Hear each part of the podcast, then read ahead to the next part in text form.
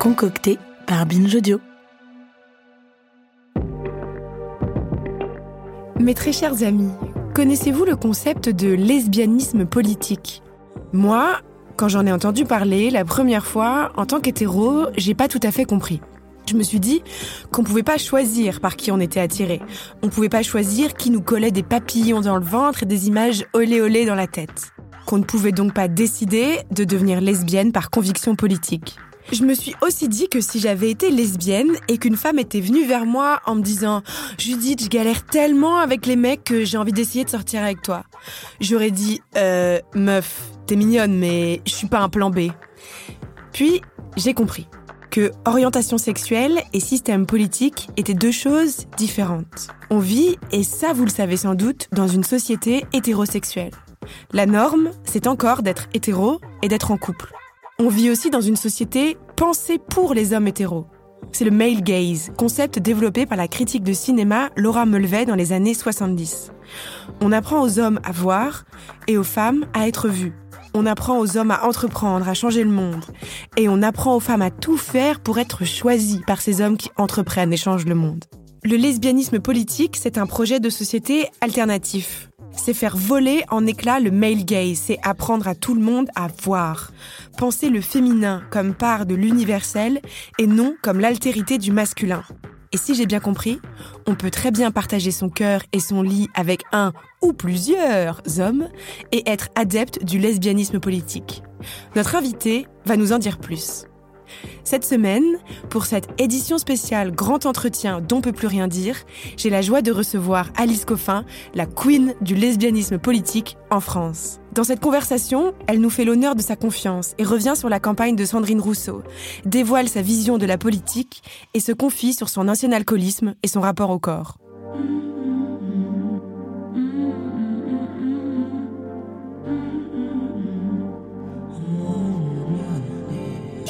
Non mais laissez-moi parler. C'est vraiment insupportable. On peut plus rien dire. Vraiment, c'est n'importe quoi. On peut plus rien dire. Et la prochaine fois, ça sera quoi? On peut plus rien dire. Qu'est-ce que c'est que ça? On peut plus rien dire. On va le dire quand même. Alice Coffin, merci beaucoup euh, d'être avec nous. Vous êtes, je le rappelle, militante féministe et lesbienne, autrice du Génie lesbien. Vous avez aussi cofondé l'association des journalistes LGBTI et le fonds de dotation lesbienne d'intérêt général. Et vous êtes élue écologiste au Conseil de Paris. On va passer une heure ensemble et c'est une immense joie de vous recevoir aujourd'hui. Bienvenue. Merci beaucoup et euh, merci pour l'invitation. Pour moi, c'est toujours euh, très important. C'est pas du tout anodin à chaque fois qu'il y a une invitation à prendre la, la parole en public. Donc, je suis toujours particulièrement euh, reconnaissante. Merci. Eh ben parfait. la première question que j'ai envie de vous poser, c'est est-ce que vous pensez qu'on peut espérer quelque chose de cette campagne électorale? Je raisonne jamais en termes d'espoir. Je raisonne en, termes de est-ce qu'on peut agir. C'est-à-dire que moi, je n'ai pas de réponse sur l'espoir.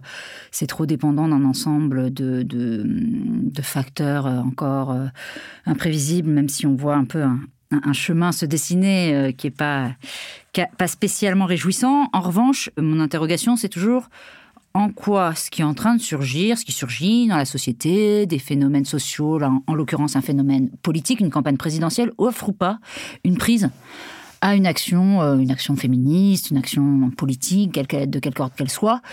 Et hum, c'est ça qui m'embête plus en fait, parce que je pense qu'on a laissé passer une occasion. Moi, j'ai fait la campagne de Sandrine Rousseau. Mm-hmm. Euh, je pense que c'était, ça aurait été il y avait vraiment quelque chose de très important qui aurait pu se jouer. Il y avait une rencontre en fait entre des mouvements euh, qui ont battu le pavé euh, si ces dernières années. Gagné si, la si Sandrine Rousseau avait été élu, voilà. Et je pense qu'on a raté un, Alors quand je dis on, c'est parce que je, voilà, je trouve que il y aurait dû y avoir davantage d'encouragement euh, du parti Europe Écologie, etc., qui aurait pu davantage pousser sa candidature, etc. Je respecte complètement le résultat des urnes. Et euh, je, je, je, pense que la, la, la candidature écologiste reste fondamentale à cette élection. C'est pas le problème. Hein. Je, on parle vraiment dans le. Si on doit raisonner comme ça, il y avait un truc à jouer. Ce que je veux dire, c'est qu'il y a quelque chose, il y avait quelque chose à jouer qui ne se joue pas dans la dans cette campagne présidentielle. Manqué, un petit peu. Ouais, et c'est donc bon là, moi, il se trouve que c'était Sandrine Rousseau, mais c'est au-delà parce que ce qu'on voit, c'est qu'il y a effectivement des scores de gauche au sondage très bas, mais au sondage, encore une fois, de personnes qui euh, vont, euh, à qui on demande de faire un choix parmi une offre euh, réduite en fait, enfin réduite pas au sens numérique, mais au sens elle est close, c'est-à-dire que il peut y avoir aussi, je pense, une signification, parce que je ne crois pas du tout que le pourcentage d'électeurs et d'électrices en, France est aussi bas que celui des candidatures de gauche euh, accumulées. Donc je pense que c'est juste qu'il n'y a pas les bonnes candidatures. Voilà. Et je pense que parmi les bonnes candidatures, il y avait celle de Sandrine Rousseau qui pouvait euh, correspondre à un élan, une dynamique. Et bon, alors ça c'est pas là. Comment on fait à, partir euh, à partir de là? C'est pour ça quand je dis l'espoir, on a encore des moyens d'agir. Ouais. Dans votre livre, euh, vous citez une phrase de Zemmour qui est très intéressante, je trouve, qui explique que le pouvoir se confond avec la masculinité. Et vous expliquez que vous êtes d'accord avec les prémices de cette affirmation. Qu'est-ce que ça veut dire pour vous?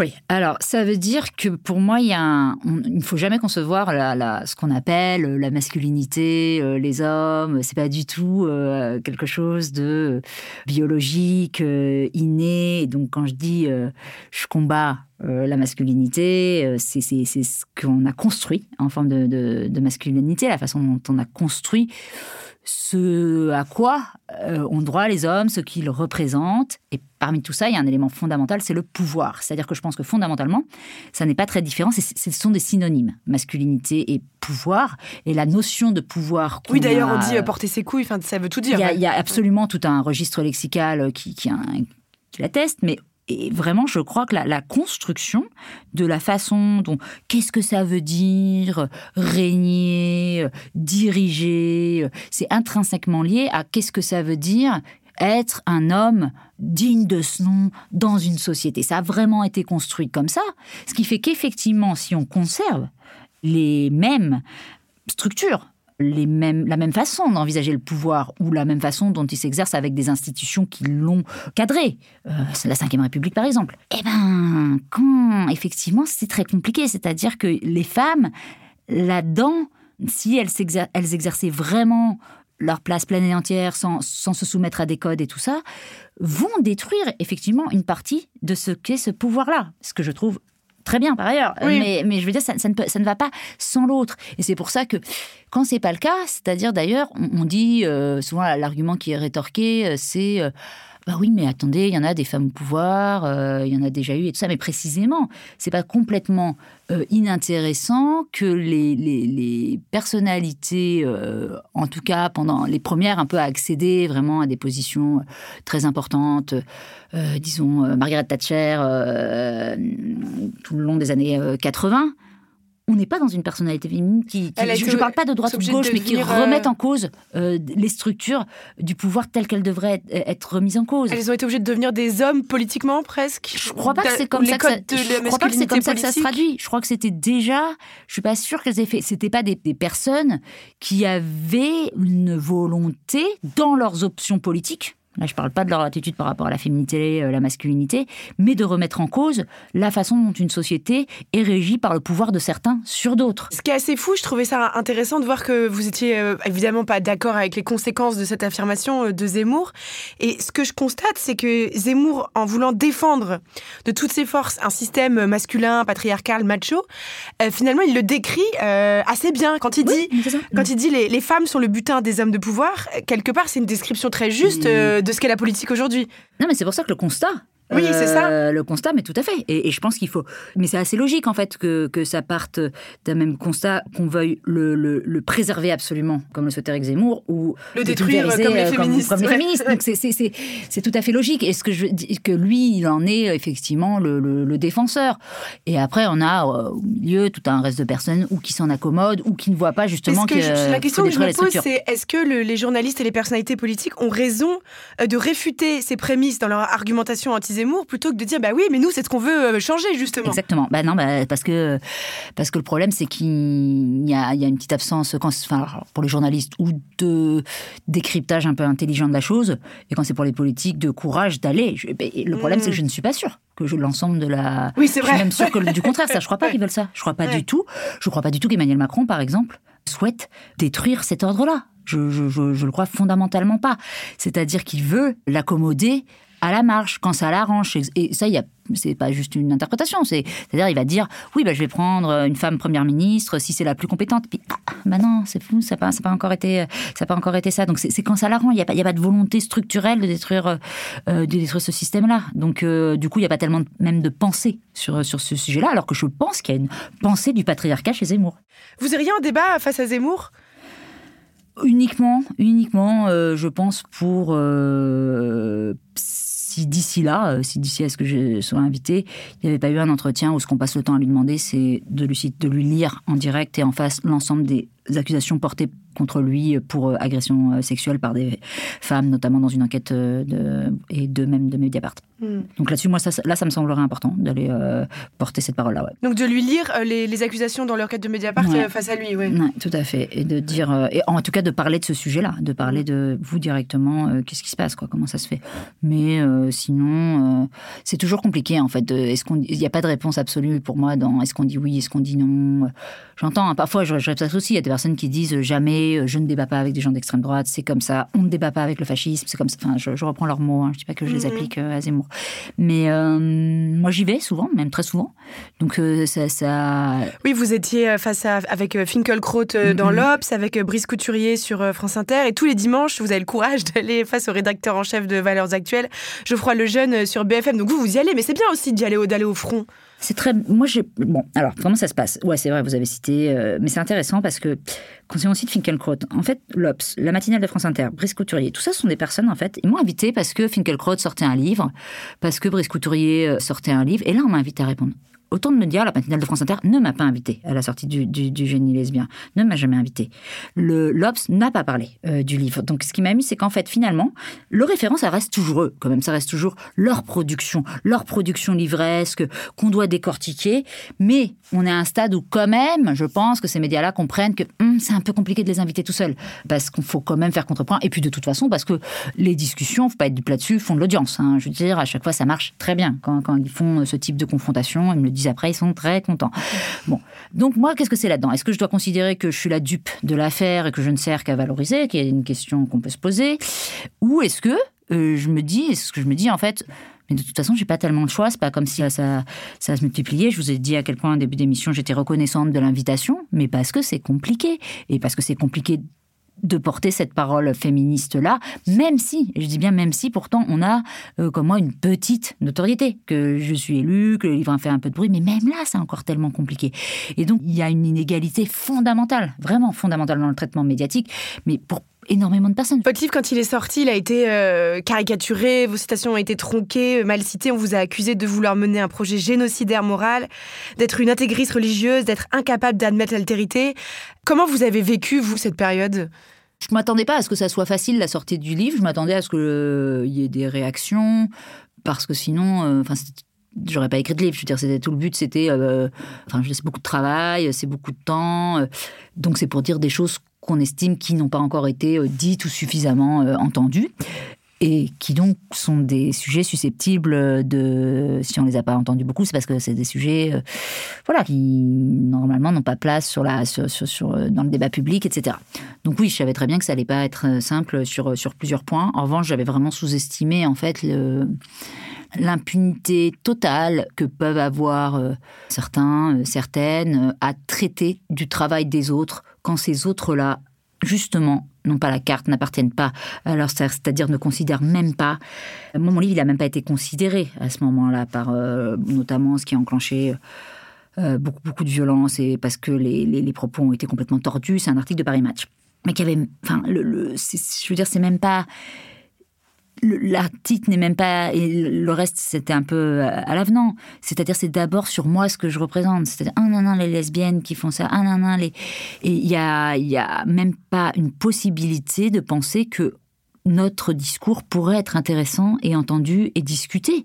En fait, c'est toujours être ramené. Nous n'avons pas le, droit d'avoir une parole justement euh, considérée comme neutre, considérée comme à mettre à discuter, d'être d'accord ou pas d'accord, mais qui existe en tant que telle. Non, on va nier même, on va, même pas arriver à ce stade-là, on va détruire d'abord la personne qui la porte et on va, on va la tordre cette, cette parole pour qu'elle n'existe même pas. Et je veux dire, c'est c'est c'est intrigant comme le moindre effectivement le moindre mec qui produit deux phrases, ça, ça va être mm. tout de suite jugé, estampillé, oh, intéressant, parlons de ça, bon voilà. Et, et, non, enfin nous, c'est faut se battre jusqu'à la moelle pour pour, obtenir ça. Donc ouais, je m'attendais et je m'attendais pas à ce que ça soit autant c'était très très malhonnête. Hein. Les, procédés qui ont été euh, utilisés, c'était euh, vraiment vraiment de la distorsion euh, d'écrits, de propos.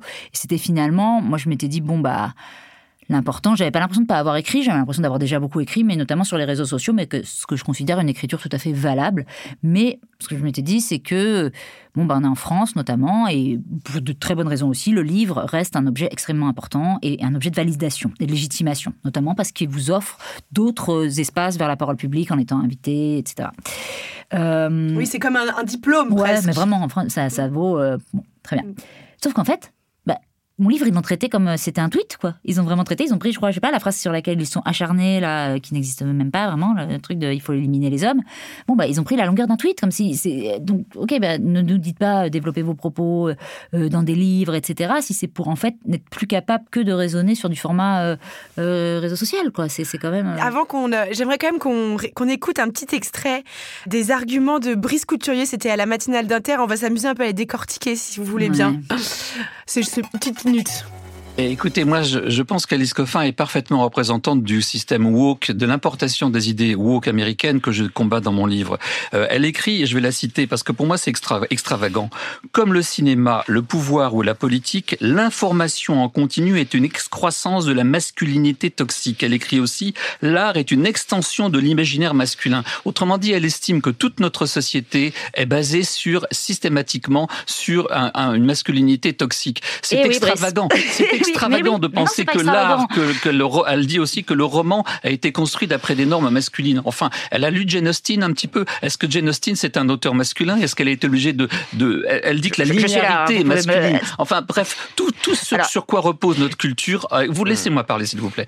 Tout ce sur quoi repose notre culture est masculin et donc toxique. C'est totalement extravagant. Ça exclut de l'humanité la moitié et surtout, c'est une façon, à mon avis encore plus grave, de mener une révolution culturelle, c'est-à-dire de détruire les bases mêmes de la société sur lesquelles nous sommes assises, les bases culturelles, on vient de le dire, mais aussi les bases politiques. Encore une fois, la politique, la démocratie, c'est la confrontation des intérêts. Et encore une fois, la confrontation entre les mmh. identités ne peut pas être négociée, n'est pas démocratique. Alice ah oui, ça je l'avais pas réécouté. Oh Moi, je trouve ça fou le, le fait qu'ils se mettent à parler de vous à la troisième personne alors que vous êtes à côté. non, et puis vraiment, on n'était pas, on était vraiment pas loin. Et, l'utilisation de cet adjectif extravagant, n'a pas de, pas de, enfin, ça n'est même pas un contre-argument en fait de dire que les choses sont extravagantes. À la lutte, Justine. La réponse est oui, cher Brice. C'est jamais et longuement étudié. Mais euh, tout ça, c'est révélateur de ce que vous venez de décrire. C'est une volonté d'invisibiliser de, même pas vous parler quand vous êtes là. C'est comme, enfin, mais c'est ça, c'est-à-dire c'est des propos. Ils refusent en fait de leur donner une validation dans l'espace public, quand bien même vous êtes passé par le diplôme, comme vous disiez, du livre qui normalement un peu vous vous, pose euh, un peu plus. Non, non, non, non.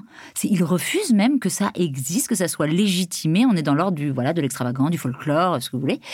Et puis par ailleurs, c'est intéressant de, que vous ayez, enfin cette citation-là, elle renvoie aussi au début de notre, enfin, de notre conversation sur le, le pouvoir. C'est-à-dire, ne comprennent pas ça quand que je leur dis, ça leur paraît complètement euh, incroyable de pouvoir dire, mais bien sûr que oui, la définition du pouvoir qui soit culturel, artistique, médiatique, est calquée sur ce qu'on a construit de la, la, masculinité. En l'occurrence, bien sûr, les chaînes d'information continuent participent pleinement de ça. Quoi. Oui, ça leur paraît comme si, enfin, quelque chose de complètement presque contrefactuel. Quoi. Oui, oui, et complètement. En fait, comme ce qui est très intéressant, c'est que ça veut dire mais ils n'en seraient pas là sinon, qu'ils ne perçoivent absolument pas ces mécanismes-là, donc du coup, ils ne les perçoivent pas pour eux-mêmes non plus, et ils n'ont aucune notion de leur privilège. Ça veut dire, en tout cas, ils refusent euh, d'en avoir une. Sinon, je pense que s'ils sont un peu humains, euh, ça leur semblerait quand même euh, un monde bâti pour sur ce qu'il est, c'est-à-dire sur des iniquités totales. Et donc, ils ne, ils ne voient même pas comment eux mais franchement, ils sont que des produits de. Ils seraient pas là. Je veux dire, c'est pas la force de leur pensée qui leur permet d'être là. Je veux dire, ils disent des trucs absolument. Enfin, moi, moi j'ai un truc, c'est sur le boulot. C'est est-ce que les gens ont bossé? Est-ce que c'est travaillé? Là, ils balancent. Franchement, je les, je les lis leurs livres, hein, justement. Ah, vous l'avez vu au, euh, lu au Ouais, je les lis, j'essaye. Mais c'est, c'est, euh, Et OK Boomer, non, mais en plus, c'est plus, euh, je pense, une compilation de choses qui concernent davantage les États-Unis. Donc, bon, si on sent un peu le livre euh, de, circonstances. Euh, le bouquin de Fickelkraut, mais c'est tellement léger. Enfin, je veux dire, c'est pas bossé, c'est pas, pas sérieux de faire ça, vraiment. Et pourtant, c'est pris tellement au sérieux.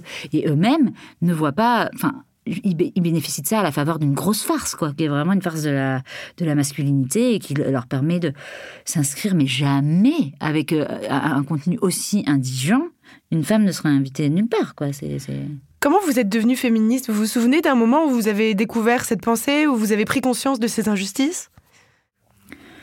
Alors, euh, ça s'appelait, je l'appelais pas euh, euh, comme ça, mais je pense que pour moi, c'est vraiment lié à, à de l'aventure personnelle aussi. C'est-à-dire que comment aussi j'étais pas une fille euh, perçue comme les autres filles et pas apte à euh, passer le test des standards de la petite fille puis de l'adolescente et euh, sans risquer des remarques sur mes cheveux courts ou le fait que je jouais au foot, etc. Et ça, ça n'est pas venu tout de suite parce que j'étais moi dans un milieu familial qui me permettait de faire tout ça. En revanche, euh, oui, c'est venu bien sûr euh, via l'école ou via euh, des remarques. Et c'est en ça évidemment, les questions du féministe et celles des luttes contre, j'allais dire contre l'hétérosexualité, mais ouais, en tout cas contre une hétérosexualité posée en norme et pour aussi les lesbiennes, pour les gays, elles sont extrêmement liées, fondamentalement liées, puisque moi j'y suis venue plus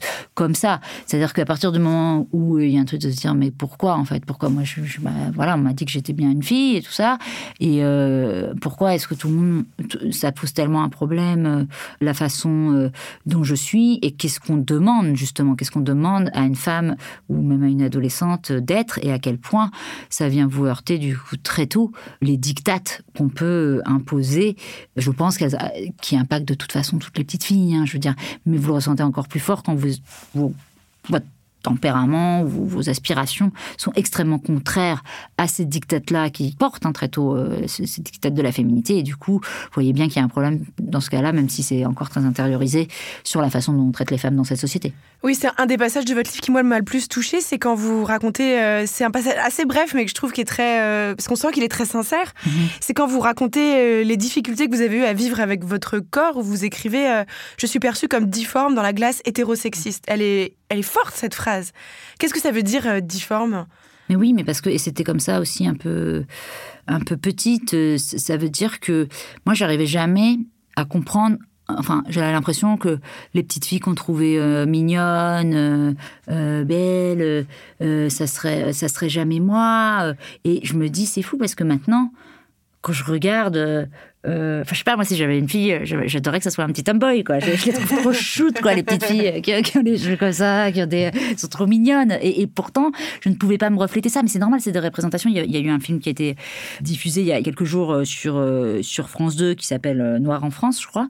Et justement, la séquence la plus citée, c'était la, enfin, reproduite, c'était la séquence où on demande à des petites filles noires de dire leur préférence entre une poupée noire et une poupée blanche. Et toutes les petites filles noires disent, la, poupée blanche est tellement plus belle. Et, moi, ça m'a beaucoup intéressé. Enfin, ce qui m'a intéressé dans, ce documentaire, en tout cas, c'est ce, qu'on a, ce que j'avais déjà discuté euh, pas mal euh, avec euh, notamment des femmes militantes noires, c'est certaines proximités d'expérience, en fait toutes choses égales par ailleurs évidemment, mettre entre un véhicule lesbien et le fait d'être une femme noire, c'est-à-dire de dire justement de toute façon moi je correspondais pas je ne correspondais pas. C'était pas du tout dans les dans les standards dans ce qu'on pouvait représenter donc effectivement la difformité se voir difforme euh, dans la glace ça vient de là parce que et c'est très violent en fait quand quand on en prend conscience et quand on se mesure à des standards euh, qui sont uniquement, c'est-à-dire où est-ce qu'on les voit ces standards-là? On les voit beaucoup dans tous les produits culturels, télévisuels, d'affichage publicitaire. On les perçoit énormément aussi par une reprise en main hein, quand même de la norme sociale qui est très forte. Hein. Moi j'ai eu des remarques de professeurs qui me disaient euh, faut pas traîner les pieds comme ça quand tu marches à as des marches attention, tu pourrais être un peu plus élégante, tu pourrais être un peu plus encore une fois pas directement dans la famille mais à l'extérieur c'était même très très lourd. Et bah, ça, nécessairement, ça Parce que quand vous avez que ce, discours-là autour, et pas un discours d'amour lesbien, j'allais dire, parce que moi, ce qui m'a sauvé de ça, c'est qu'après, en revanche, les normes changent complètement quand vous êtes dans un milieu, dans un milieu lesbien, où ce qu'on apprécie, euh, c'est pas du tout le même message qui est renvoyé sur ce qu'on apprécie euh, du d'un corps d'une femme, euh, de ses vêtements, euh, de sa gestuelle, de son parler. Tout ça est très différent. Et là, ça libère beaucoup. Mais sinon, avant, mais bien sûr, on se voit difforme. On l'est, je veux c'est- dire, littéralement, on l'est par rapport aux formes qui sont euh, promulguées. Euh, c'est hyper intéressant, hyper euh, beau d'ailleurs que ce que vous dites, comment le- l'amour lesbien peut sauver du, sentiment de la difformité. Ça me fait me demander euh, où est le salut euh, pour, pour les femmes hétéros, justement, pour trouver la douceur dans, ou le, le- la douceur dans ce regard? Vous en trouverez aussi chez les lesbiennes, je le dis aux femmes hétéros. euh, non, mais ce que je veux dire, c'est que c'est vrai. Enfin, ce que je- ça, ça, ça- ça- il y a une, je pense que c'est complètement lié. Encore une fois, toute prise de parole publique des euh, des militantes lesbiennes servent l'ensemble des femmes, vraiment. C'est-à-dire que je pense que les constructions qui sont faites d'une figure euh, d'une femme différente et que ça soit une femme euh, lesbienne, Oui, ça libère toutes les femmes. tout ça, bah, ça libère évidemment toutes les femmes. Ça, ça présente d'autres. Les gestuelles qui sont différentes, par exemple, la gestuelle d'Adèle dans un film, ou la gestuelle d'Adèle qui descend, la, la plus, non pas montée des marches, mais la plus fameuse descente de marche, pour moi, qui est celle après la cérémonie des Césars, où on, on file un César à, à, à Polanski, où Adèle Haenel euh, s'en va, euh, la façon dont elle marche, mais c'est pareil dans les films. Mais ça, pour moi, ça a été libérateur, mais c'est pas libérateur juste pour moi. Ça veut dire qu'on sort d'un carcan auquel le cinéma a beaucoup participé, beaucoup, beaucoup participé, euh, d'avoir à faire certains gestes, d'avoir à faire. et qui peuvent être. Moi, je me disais, mais j'arriverai jamais à les faire. Alors que je dis pas que je voulais pas les faire, mais c'est- compliqué, quoi, vraiment. Donc, et bien sûr que ça aide l'ensemble l'ensemble des femmes, du coup. Je suis navrée, je suis obligée de vous couper une petite seconde On se- sur cette belle image d'Adèle Haenel. On se retrouve dans une poignée de secondes.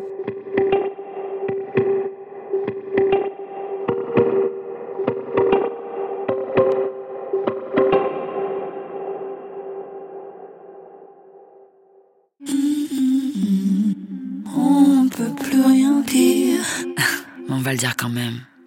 Merci d'être avec nous. C'est toujours On peut plus rien dire, édition spéciale Grand Entretien avec notre amie euh, Alice Coffin. Vous écrivez dans Le génie lesbien, les lesbiennes sont la plus lourde menace contre le patriarcat. Vous citez l'exemple de MeToo, donc de Adèle Haenel, on en parlait, et du procès aussi en 1978 d'un couple de femmes violées et torturées pendant toute une nuit par trois hommes. Suite à ce procès et aux violents débats qui en ont découlé, le viol a enfin été considéré comme un crime et non comme un délit. Pourquoi l'héritage des lesbiennes est si peu valorisé dans notre société, à votre avis? L'héritage politique? Mmh, bien sûr. Alors, il y a deux réponses possibles. Soit parce qu'on ne sait pas qu'il y a beaucoup d'avancées, on ne sait pas qu'elles étaient lesbiennes, soit parce qu'on refuse, c'est un peu la même chose, de, le savoir. On on va pas le chercher non plus, et, même quand on le sait, on trouve que c'est inutile de le préciser. Pour être concrète, c'est-à-dire que moi, je savais pas, je connaissais plein d'histoires d'actions euh, flamboyantes du féminisme. J'avais aucune idée que les femmes qui avaient fait ça étaient lesbiennes parce que ça, ça n'était pas dit, ce n'est pas écrit tel quel. Mais après, une fois qu'on le sait maintenant, moi, je, maintenant, je le dis à chaque fois. Et à chaque fois qu'il se passe un fait, par exemple, qui implique euh, une femme euh, et que je salue, je sais pas, si je prends euh, Denise O, par exemple, qui a la tête euh, vraiment, euh, qui a été à la tête, enfin, une de celles à la tête du mouvement de révolte à Hong Kong, qui a été récemment d'ailleurs arrêtée, qui est lesbienne. Ben, moi, quand je dis ça, je dis Ah, ben voilà, c'est une information. Et Les gens, ils vont dire vraiment très souvent le nombre d'attaques que je me prends du compte Mais qu'est-ce qu'on s'en fout Euh, Qu'est-ce qu'on s'en fout de sa sexualité Pourquoi tu précises ça Ça n'a rien à voir. On n'a pas besoin, on n'a pas besoin de le savoir. Et ça, c'est sans arrêt, sans arrêt, sans arrêt euh, de, de, de dire et répéter. Pareil, là récemment, euh, le week-end dernier, euh, composition du nouveau gouvernement euh, du Chili. Je fais un hommage à la nouvelle ministre des Sports, qui est, qui est une activiste lesbienne et une ancienne joueuse de l'équipe nationale. Et, en disant, bah voilà, c'est important en fait. Je veux dire que et là tout de suite, on s'en fout, on s'en fout, on s'en fout. Donc, si d'une part on ne le dit pas sur le moment et si parce qu'on ne le sait pas ou si parce que pendant longtemps quand même c'était on vivait pas de manière très ouvertement lesbienne hein, et c'est toujours le cas dans beaucoup de pays donc c'est pas nécessairement des choses euh, euh, qu'on va savoir. Mais si même quand on a la possibilité de le dire quand c'est un peu plus safe etc on renvoie vraiment à l'imbécilité le fait de, pr- de, de faire cette précision c'est compliqué. Moi ce qui m'intéresse c'est pourquoi est-ce qu'on en- pourquoi est-ce qu'on trouve que c'est pas important? Pourquoi est-ce que on tient à, à rendre invisible la puissance des lesbiennes finalement aussi et leur euh, à qui ça fait si peur qu'on dise bah ouais en fait il se trouve si on regarde un peu pas que, évidemment. euh, C'est pas une condition sine qua non pour être une super meuf et de faire des trucs. mais il se trouve, et que ça n'est pas anodin, c'est juste ça. Si on l'explique aussi, moi, comme je le fais dans le livre, par un discours politique en disant c'est pas du tout un truc de ah, les lesbiennes sont meilleures. Ah, c'est quelque chose de pour se construire en tant que femme capable à un moment de sa vie de dire ouvertement qu'elle est lesbienne à la face de cette société où c'est encore enfin, qui est encore tellement définie par des structures patriarcales, ça demande de développer certaines facultés, certaines compétences qui après vont vous être extrêmement utiles quand vous devez de manière générale faire face euh, à l'adversité et au pouvoir dominant, que ça soit dans le secteur économique, dans le secteur sportif, et donc on retrouve des lesbiennes à la tête de beaucoup de ces combats-là, ouais. Vous écrivez Les lesbiennes n'ont pas peur des hommes, elles n'essayent pas de les flatter, de flirter avec eux. Est-ce que cette, euh, l'hétérosexualité, ça peut être une entrave à la puissance politique des femmes? C'est un peu. Bah déjà, je pense que c'est une question euh, chrono. C'est de temps. Je pense que c'est plus chronophage euh, d'être hétéro. En fait, je pense que ça prend vraiment du temps par rapport au, Pourquoi? au combat politique. Et ça, quand je dis ça, c'est si j'en juge à, à des conversations ou autres. Enfin voilà, c'est pas, je dis pas ça comme ça et je prétends pas. Mais j'ai quand même l'impression que ça, pour ça, euh, à la maison, pour moi, c'est plus facile, quoi. Je perds moins de temps. Et dans ma vie sentimentale, c'est plus simple. Je perds moins de temps à convaincre. On a tellement envie de convaincre les gens qu'on aime. Donc, évidemment, je comprends si on est amoureuse, et, en l'occurrence, dans une relation hétérosexuelle amoureuse d'un mec, on a aussi envie de, de y aller, d'expliquer, de partager, etc. Donc, et ben, je pense quand même qu'il y a des, des dans un dans un couple lesbien, ça va un tout petit peu plus vite sur la compréhension de certains points. Donc déjà, il y a tout ce, ce, ce côté très chrono. Enfin voilà, je pense vraiment une question de temps. Quoi. On, gagne, Ouais. on gagne du temps. on gagne. bah, D'ailleurs, Virginie Despentes disait qu'on avait l'air, on, perd 20 ans, on, et on a l'air 20 ans plus jeune, plus jeune quand on est lesbienne. Par, par ailleurs, je pense parce que on, on- gagne un peu de, un peu de salive, un peu de temps de. Mais c'est vrai que même quand on commence à avoir une pensée critique ou une pensée féministe, on a toujours euh, dans un coin de la tête l'idée de rester désirable ou ne pas faire peur. Et ça, c'est presque une muselière, en fait. Oui, alors ça, il y a vraiment, euh, je pense, c'est très libérateur, effectivement, sortir De regard permanent. quoi, mais a. ouais, mais Ouais. exactement, c'est même pas. Je pense que c'est pour ça que ça peut valoir. C'est pas juste en, en fait ou d'être en couple ou de pas être en couple, mais d'être dans ça. cette sphère-là, ça peut être compliqué. Après, franchement, c'est pas le fait d'être lesbienne. Le fait d'être lesbienne ne fait, j'y échappe pas complètement. Je veux dire, moi non plus, j'y échappe pas complètement. J'essaye vraiment, ça aide beaucoup. Mais c'est tellement là, c'est tellement là partout que voilà, c'est quelque chose auquel on n'échappe pas, mais c'est quelque chose effectivement qui, je pense, euh, use énormément. Et donc, ça fait beaucoup de bien quand, au moins dans un espace privé, on, on y échappe, euh, on y échappe un petit peu. Mais, mais ceci dit, euh, voilà, je pense pas que ça soit heureusement. Je pense qu'il y a aussi euh, évidemment une possibilité euh, d'avoir tout ça dans une dans une relation hétéro. hein, pas... Les hommes hétéros, d'ailleurs, pourraient s'inspirer aussi des rapports lesbiens. C'est ce que leur conseille Mona Cholet dans son dernier bouquin sur l'amour.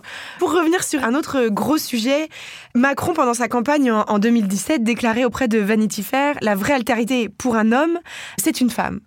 Cette phrase, pour moi, elle est très euh, significative. Elle signifie toujours que quelque part, euh, les hommes, c'est l'universel et les femmes, on est donc l'altérité, le numéro 2. Est-ce que vous pensez que ces dernières années, tous les débats qu'il y a eu, tous les, les livres qui ont été écrits par des féministes, on, arrive un petit peu à accéder à l'universel ou pas encore? Non, pas du tout encore. Vraiment pas du tout encore. Non, non, mais vraiment, ouais. c'est-à-dire, euh, moi, enfin, voilà, j'en ai fait l'expérience concrète. Ouais. Je le fais ailleurs. C'est pas le traitement n'est pas le même, la parole n'est pas.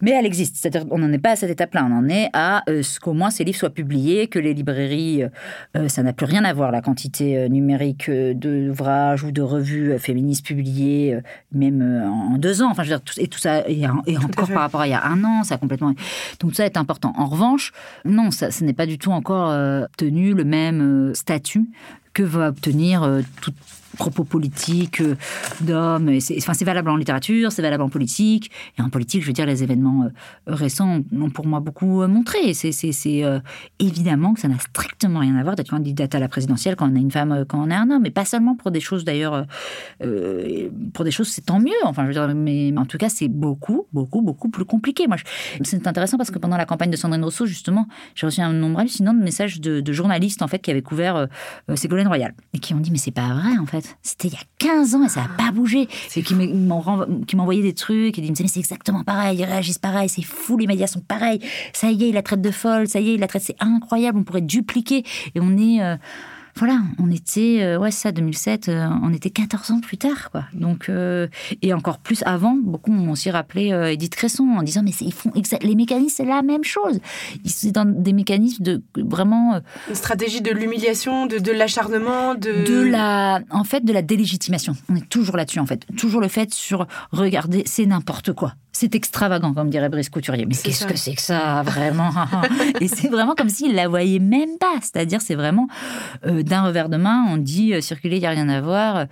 Euh, cette personne-là, sa façon de parler, ce qu'elle dit, ne correspond pas à ce que devrait être le débat public. Elle est à la marche, elle est mise à donc c'est les mots euh, la folle, la perchée, la tarée, euh, voilà. Et discrétion, c'est vrai que c'était pareil quoi. Discrétion, on appelle la seule femme à avoir accédé au rang de premier ministre en France, non seulement seule femme, et aussi du coup, je crois qu'il y en a eu 23 ou 24 euh, en tout des premiers ministres. Et en plus, c'est celle qui a duré le moins longtemps. C'est-à-dire que y a Bernard Cazeneuve qui a duré moins longtemps qu'elle, mais parce que c'était la fin du mandat de François Hollande, donc il était obligé de partir. Et en revanche, elle, on l'a demandé de partir. Avec des, des gens qui venaient avec des pancartes en disant on espère que tu es meilleur au lit qu'en politique, enfin des trucs vraiment d'une brutalité. Euh. et, aussi ce, cette forme-là de dire oh là là, elle a des formules à l'emporte-pièce, oh là là, qu'est-ce qu'elle fait dès qu'elle arrive, euh, elle sème la panique, en gros, elle est pas à la hauteur. Enfin, c'est toujours pareil, c'est vraiment. Euh, et là, c'était quand même très, très, très frappant, je trouve, dans la campagne de, Sandrine, à quel point c'était là. Est-ce que c'est aussi révélateur d'une certaine puissance en tout cas, euh, c'est pour les femmes qui continuent à le faire. Malgré ça, ouais. Ça mm. montre, et je trouve que ça devrait être autrement, enfin, vraiment compris, ça par les électeurs et les électrices, notamment, que si vous êtes capable de résister à ça, de continuer et d'avoir un discours sensé et de continuer à bosser, alors que chaque jour vous prenez ça, c'est que vous êtes vraiment. Alors les, procès en, incompétence, ils sont vraiment euh, à mauvaise enseigne parce que c'est que vous êtes capable de beaucoup hein, et de bien tenir. Dans votre livre, vous revenez aussi sur un épisode euh, intime et j'imagine aussi douloureux de votre vie, c'est euh, votre euh, ancien alcoolisme. Est-ce que vous identifiez parmi les causes de, cette addiction à un moment justement les discriminations, le patriarcat, cette difformité, enfin ce sentiment de difformité dont vous parliez plus tôt? Alors, à titre je ne sais pas exactement. En tout cas, c'est intéressant qu'il y ait davantage d'écrits sur le sujet. moi, quand c'était quelque chose, en tout cas, qui me qui m'interrogeait quand, quand, je buvais. C'est-à-dire, j'avais cherché des, des écrits sur alcool et genre ou sur qu'est-ce que c'est parce que je sentais quand même que bien sûr il y avait il y avait évidemment une part de ça et j'ai pas trouvé beaucoup de choses j'ai trouvé j'avais dégoté un cours quelque part qui enfin, c'était assez faible. Alors là pareil la publication est un peu plus euh, large sur cette question là il y a eu une série documentaire sur France Culture récemment les ouvrages de Leslie Jamison ou Claire Touzard des articles. Bon très bien c'est très important de poser la question et oui bien sûr que ça en fait mon être il est dicté par le fait d'être d'être une femme. Ça conditionne complètement tout ce que je fais, bien évidemment. Et encore plus d'être une femme euh, lesbienne. Et encore une fois, ça ne veut pas dire une question d'orientation sexuelle, mais ça veut dire d'être plutôt affranchie dans ma gestuelle, ma façon de parler, ma façon de m'adresser aux gens, de code, de, de, séduction. encore une fois, on l'est jamais complètement. On baigne toujours là-dedans. Et donc, bien sûr que, en tout cas pendant très longtemps, euh, mon être, mon corps, la façon de me mouvoir dans des soirées, dans autres, ça a été compliqué. Et bien sûr que l'alcool facilite infiniment cela, infiniment cela. Donc euh, il n'y a, pas de conséquences, de, c'est pas, il n'y a pas un facteur, je veux dire, pas du tout dans, dans, l'alcool, mais ça, oui, bien sûr que ça joue aussi. Comment vous avez réussi à vous libérer de cette addiction? Alors moi, pendant très euh, longtemps, pendant plusieurs années, alors j'ai consulté des alcoologues, euh, certains bien, certains moins bien. Je participais à des ateliers d'écriture. J'en ai parlé, j'en ai parlé aussi quand même. J'en ai parlé beaucoup avec euh, les femmes avec qui je vivais et pour qui c'était compliqué. Donc je pense vraiment déjà de l'acter comme un point problématique. Hum, et puis, ça me paraissait impossible, en fait. Ça me paraissait, je voyais pas. Ça me paraissait inconcevable. La vie sans alcool, je, je, comprenais. Je voulais pas. C'était comme s'il y avait tout un pan de, de, moi qui justifiait de dire non, mais c'est pas ça. Mais moi, j'y arriverais pas, en fait. J'y pas. Ça vous paraissait ennuyeux ou ouais, que, exactement, que ça, ça allait que ça apportait tellement aussi de joie, euh, d'être de capacité à être bien dans n'importe quel euh, espace, euh, etc. Du coup, je me disais, mais j'arriverai pas, j'arriverai pas, je, ne n'arriverai pas à vivre sans ça, quoi. Et en fait, c'est pas vrai. c'est pas vrai. Et vraiment, en fait, moi, ce qui m'aurait le plus aidé finalement à l'époque, et que j'ai pas entendu de la part des gens, c'est de me dire, c'est possible c'est possible, c'est pas voilà, mais c'est tout à fait possible. Tu vas voir, en fait, vraiment, ça sera, c'est différent, c'est autre chose et tout ça. Mais il y a une manière d'arriver sans alcool un, dîner qui t'ennuie, à une soirée, machin, à une réunion que t'as pas envie d'aller, où tu vas au contraire savourer un max de trucs, être dans une lucidité euh, assez euh, totale, qui peut être aussi particulièrement euh, intéressante. En tout cas, moi, je voudrais dire ça, quoi. Gens, c'est que c'est possible. Je, vous assure, c'est possible. Je vous assure que moi, je passais mon temps à me dire c'est pas possible, c'est pas possible. Et puis voilà, je, dans, dans, le parcours, ça a correspondu. J'ai eu la chance de pouvoir faire aussi un, changement de vie pendant six mois. J'avais une bourse pour aller aux États-Unis. Je pense à des aussi beaucoup quand même, d'être pas être dans le même environnement.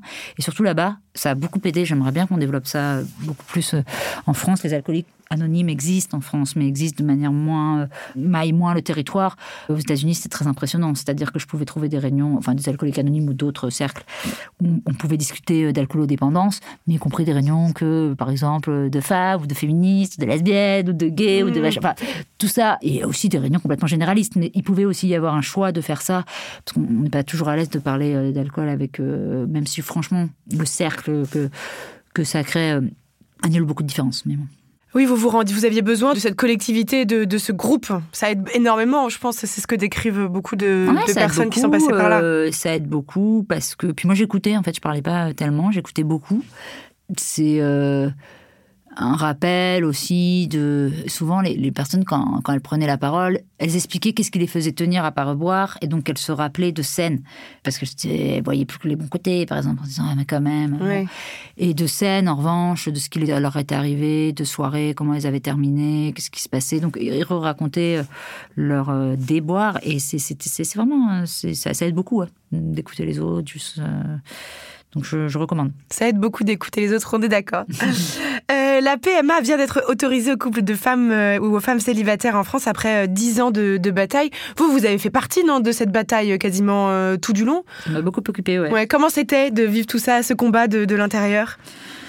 C'était très formateur. Je pense que ça a formé une génération de militantes lesbiennes, justement, ce combat-là pour la PMA. Et ce qui est intéressant, c'est que notamment, ça a formé une génération qui n'était pas forcément celle les plus impatiente d'avoir euh, d'avoir un enfant, de procéder à une PMA pour euh, pour elle-même.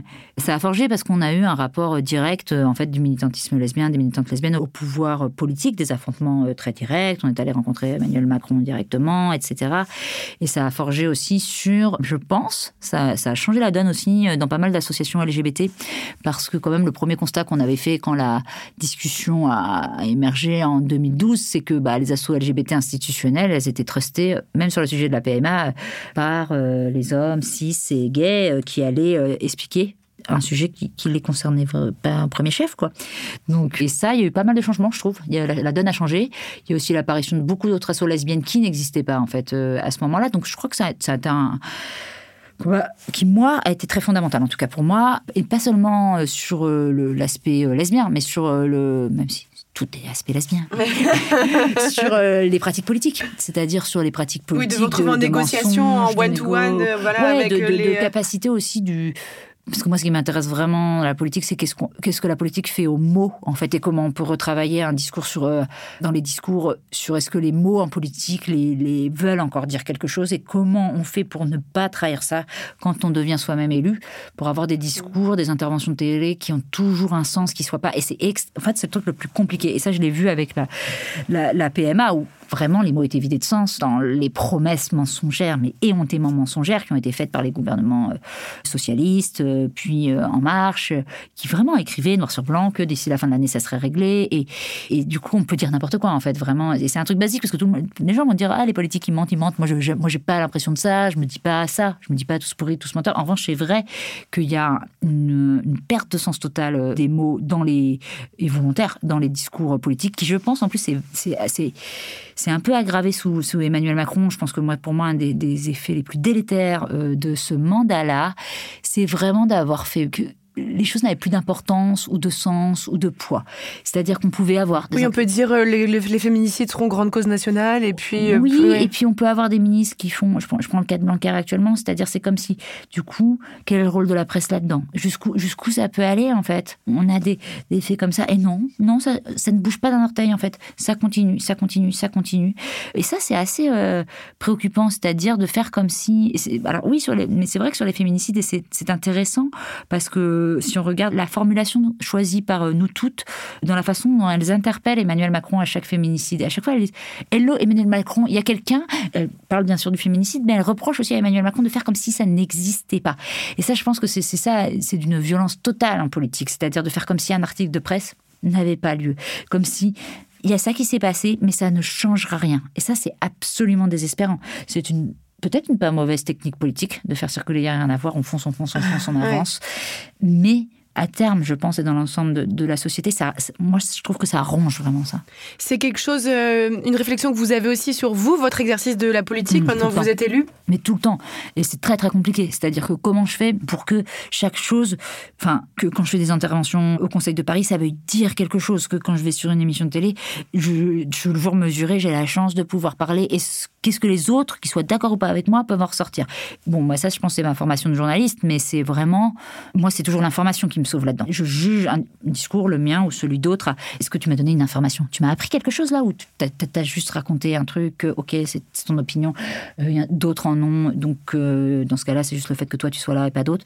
Ou est-ce que ta plus-value, elle est aussi dans le fait que tu es capable d'aller me chercher des informations, de bénéficier, de mesurer la chance que toi, tu ne te confrontes pas à d'autres travaux qui doivent être faits dans une société pour que tout le monde puisse vivre, que tu as le privilège de pouvoir venir parler comme ça. Et tu l'as pris le temps d'aller travailler, préparer ton intervention.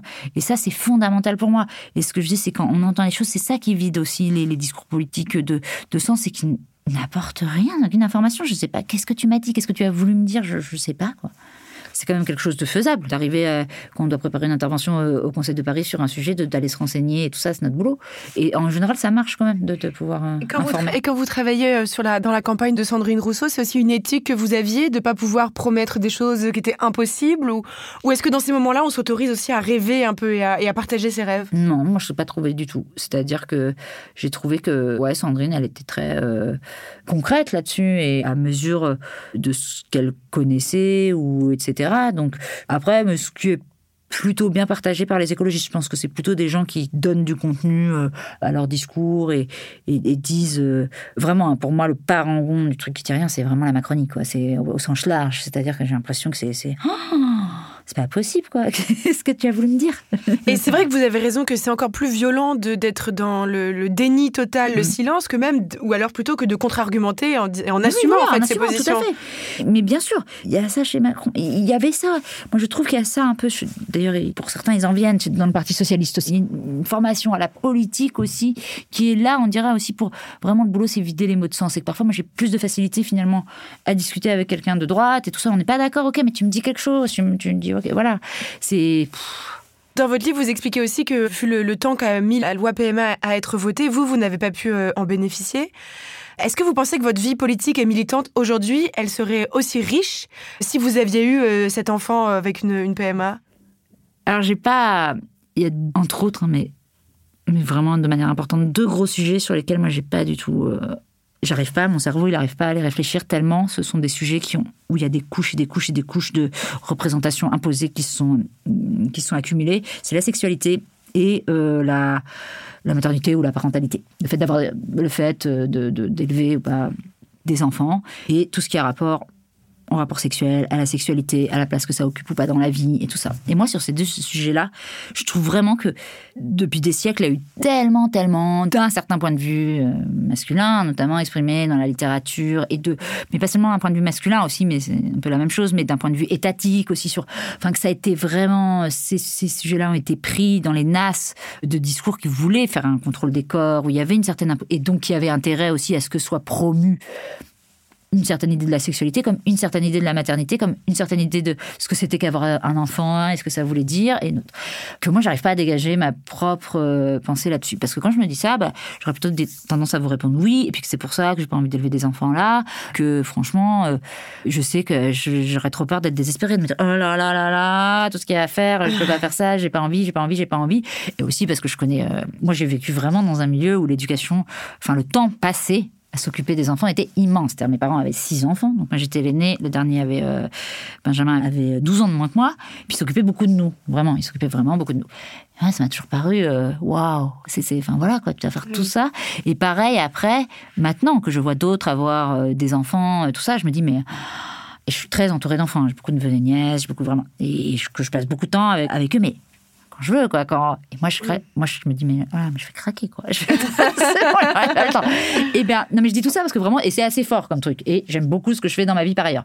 Et bien, malgré tout ça, j'ai quand même le truc de me dire, oh, est-ce que je fais pas une grosse bêtise? Est-ce que je fais, je fais pas une grosse bêtise J'ai 43 ans, ça serait maintenant et tout ça? Alors que je sais que non, que j'en veux pas. Je le sais. Et donc, c'est dire la force de ce discours-là. Il y a aussi des trucs d'imposition, tout ça. Moi, personne ne m'embête avec ça et tout ça. Donc, c'est pas ça. J'ai une compagne qui, qui ne souhaite pas élever d'enfants. Euh, dans ma famille, on, on m'embête pas là-dessus. Oui, mais il y a toujours la peur où ça vient piquer, la peur du regret ou la peur de passer à côté de quelque chose. La peur de et la peur aussi de parce que c'est tellement construit aussi les joies sur le fait d'élever, de comment on est représenté, quand on a C'est du harcèlement, enfin, depuis qu'on est en... ça, voilà.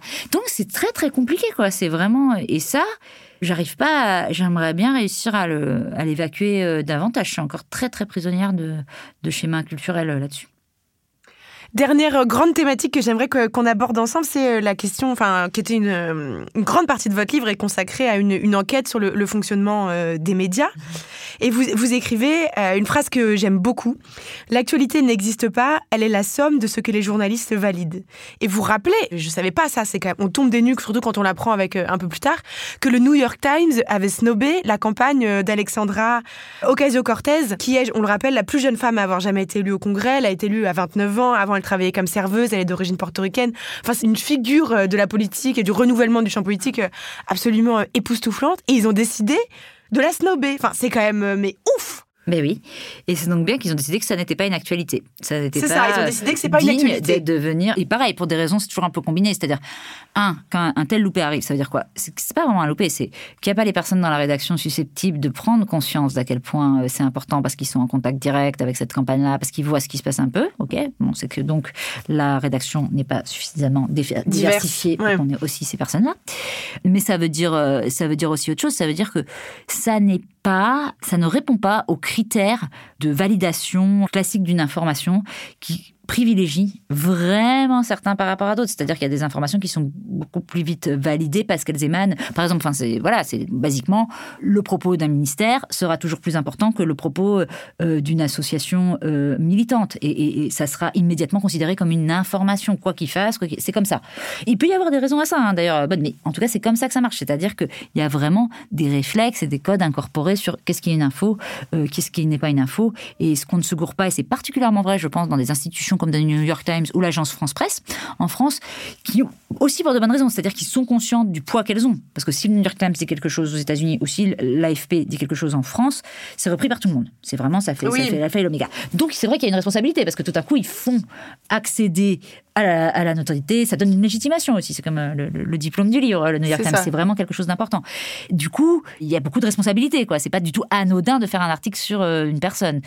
Je pense qu'ils ont estimé, oui, que non, Alexandria. Donc, ils sont effectivement loupés quand on voit à quel point elle est maintenant euh, vraiment au cœur de toutes les actualités.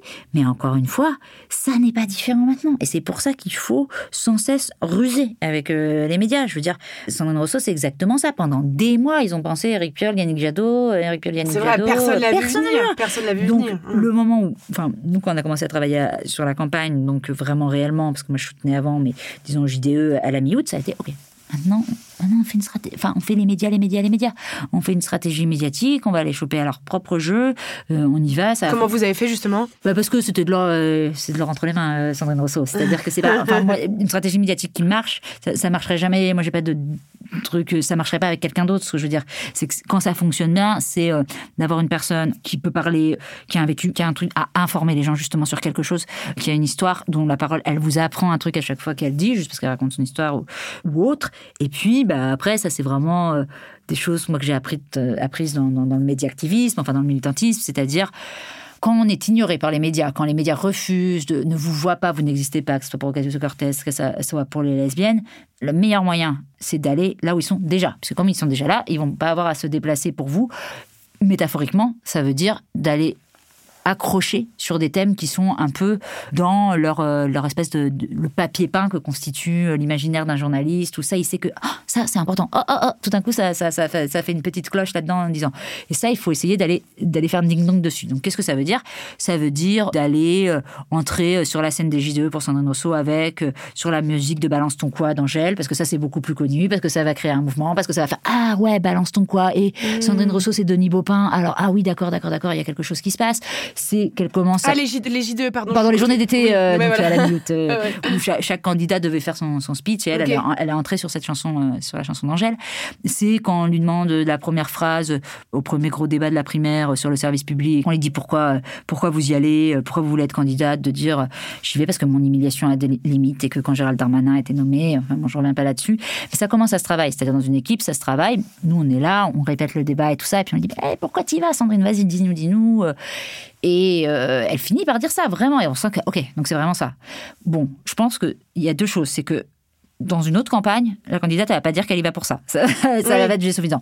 Et puis la deuxième étape, qui est très importante, c'est même si elle dit qu'elle y va pour ça, son équipe va lui dire ouais, ok, mais qu'est-ce que tu vas vraiment dire? Tu peux pas, tu vas pas commencer à taper sur Darmanin là et à dire un truc perso. Alors que nous, on a dit direct, eh ben fonce, tu dis ça.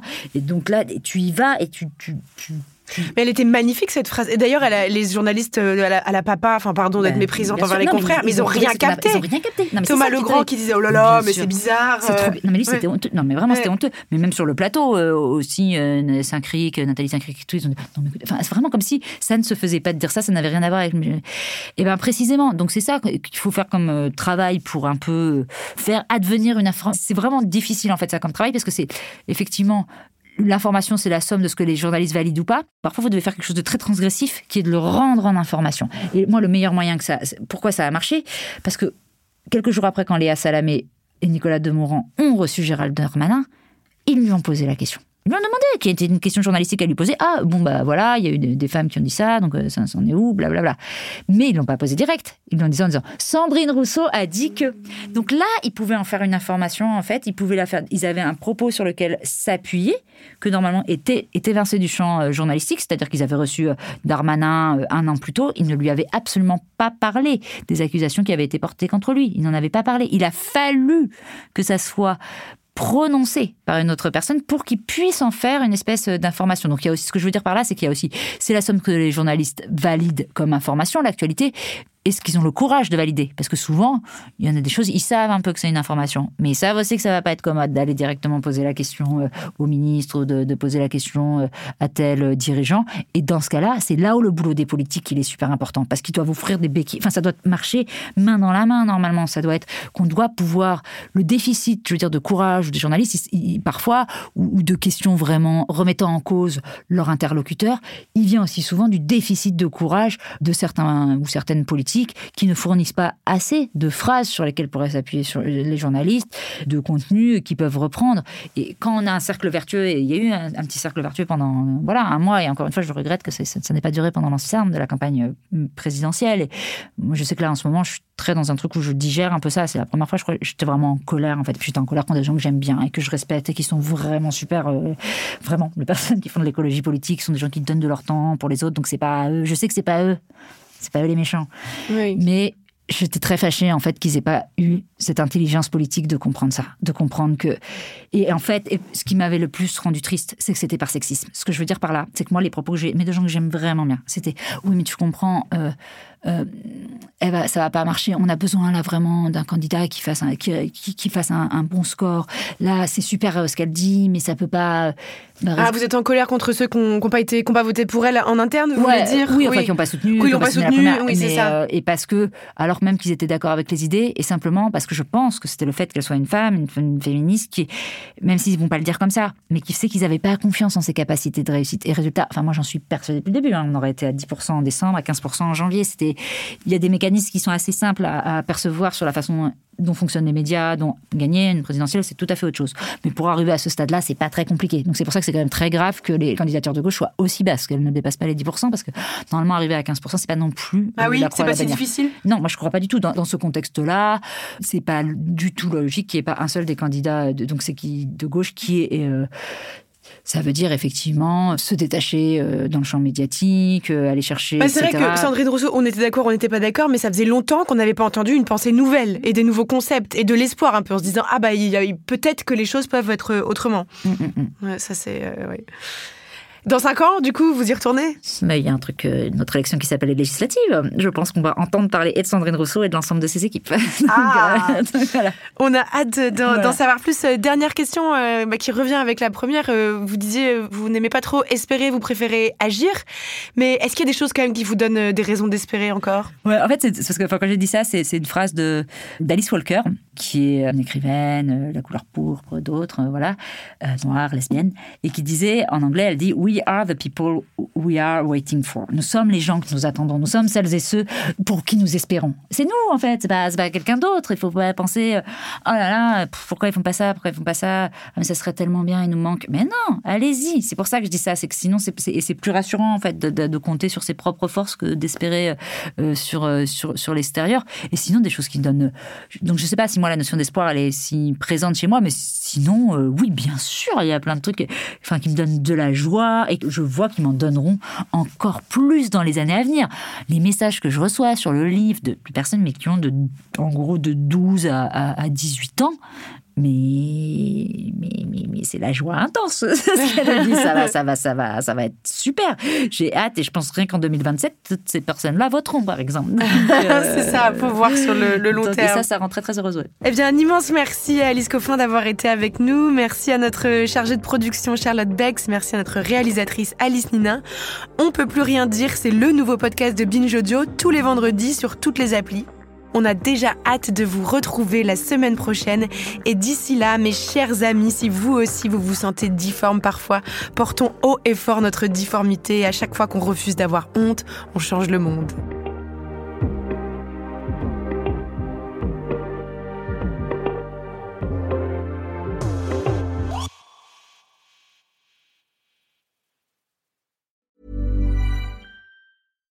When you make decisions for your company, you look for the no-brainers. And if you have a lot of mailing to do, stamps.com is the ultimate no-brainer. It streamlines your processes to make your business more efficient, which makes you less busy. Mail checks, invoices, legal documents, and everything you need to keep your business running with stamps.com. Seamlessly connect with every major marketplace and shopping cart Schedule package pickups and see your cheapest and fastest shipping options from different carriers with rates up to 89% off USPS and UPS rates. And with the stamps.com mobile app, you can take care of mailing and shipping wherever you are. Make the same no-brainer decision as over 1 million other businesses with stamps.com. Sign up with code program for a 4-week trial plus free postage and a free digital scale. No long-term commitments or contracts. That's stamps.com. Code program.